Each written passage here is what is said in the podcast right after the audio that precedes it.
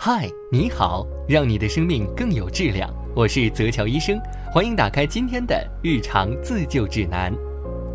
自打入夏以来，天气变化多端，时而气温直逼四十摄氏度，时而啊又凉爽如秋。我们非常明白，高温天气我们是逃不掉的。那我们一起来了解一下这份夏季攻略吧。我们要做好全方位防晒。夏天呢，紫外线十分强烈。如果你长时间的暴露在太阳下，不仅皮肤会晒黑，而且紫外线的伤害也远远超出你的想象。研究表明呢，皮肤实际上只有五千小时的寿命。如果经常暴露在紫外线的照射下，会严重影响皮肤的寿命。一旦超过了这个时间，患皮肤癌的几率就大大增加了。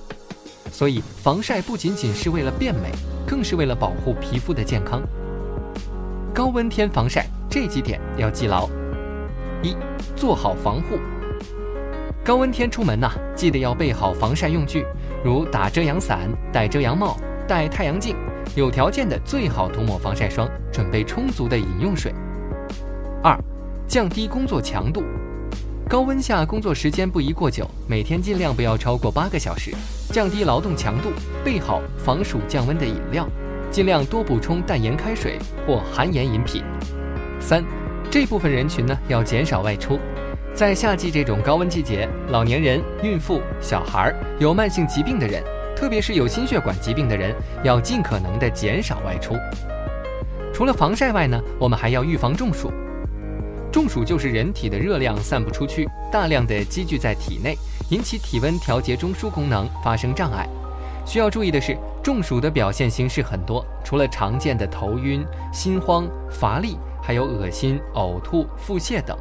体质比较差的人，即便在温度不是很高的室内，也可能出现上述的不适症状。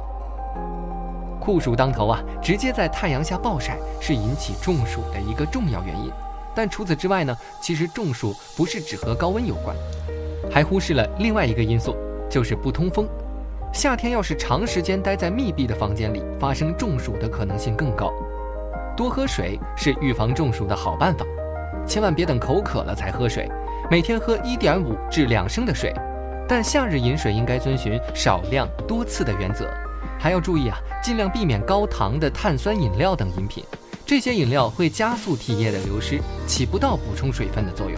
出汗较多时，可适量补充一些盐水，含钾茶水也是极好的消暑饮品。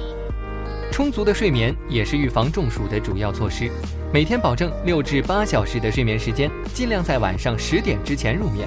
睡觉时注意不要躺在空调的出风口和电风扇下，以免患上空调病和热伤风。如果周围有人发生中暑，应将患者搬运至阴凉处，并立即拨打幺二零专业人员接入医院救治。如果出现心脏骤停呢，一定要在专业人员的指导下进行心肺复苏，延长患者的抢救时机。夏天呢，还要预防心血管疾病。在三十五摄氏度以上的高温天气，心血管疾病的死亡率呈明显的上升趋势。酷暑高温来袭之际，一定要注意自我防护和治疗，千万不可以掉以轻心。气温较高的时候呢，空气湿度较大，含氧量相对降低，这就对人体的耐受力提出很大挑战。此外，人体为加强散热，使血液集于体表，心脏血液供应减少，会加重缺血、缺氧的反应。因此呢，高温天气时啊，心血管病患者要注意身体的变化，谨防心血管疾病的发生。预防夏季心脑血管疾病突发，首先不能擅自停药。应该坚持服用防治心脑血管疾病的药物。其次啊，要规律作息，避免过度劳累。夏天出汗多，补充足够的水分非常重要。饮食上要做到低盐饮食，但切记餐饮完全无盐，少食高胆固醇食品，多吃水果蔬菜。夏天如何预防皮肤晒伤呢？经过强烈的日光照射，皮肤可能会出现红斑、肿胀。或者是重者发生水泡，而且啊，日晒并非只会伤害脸部的皮肤，甚至还会造成其他皮肤问题。夏天出汗多，排汗障碍引发的皮肤病有很多，如痱子、夏季皮炎、汗疱疹等。有些人的照射部位会发生皮肤光变态反应，俗称光敏反应，导致全身免疫系统的功能异常等等。